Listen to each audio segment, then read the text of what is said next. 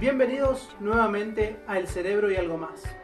Queremos contarte que somos estudiantes del Profesorado de Educación Especial, del primer año de la División A, en el Instituto Superior de Formación Docente número 13 de la localidad de Zapala.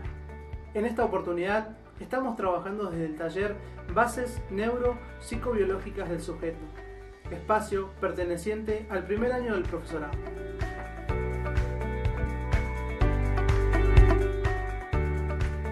Pero antes de que puedan encontrarse con el primer capítulo, quiero que dejes por un minuto lo que estás haciendo y me puedas escuchar muy pero muy atentamente, ya que quiero comentarte algo que es realmente importante. ¿Sabías que tu cerebro es un centro de mando de todo tu cuerpo? ¿Que chequea el funcionamiento de tus órganos? ¿Que regula tu temperatura corporal, el hambre y la sed?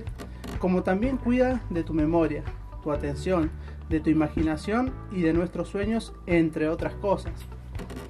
Al igual que las emociones que sentimos y aparecen sin previo aviso, pero si sabemos cómo funcionan y para qué las necesitamos, podremos gestionarlas mucho mejor.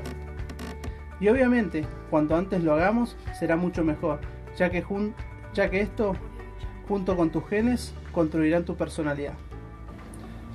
Y un viejo proverbio chino dice, si sé que siento, sé que pienso, sé que me muevo y sé que me relaciono. Entonces, sé que tengo un cerebro.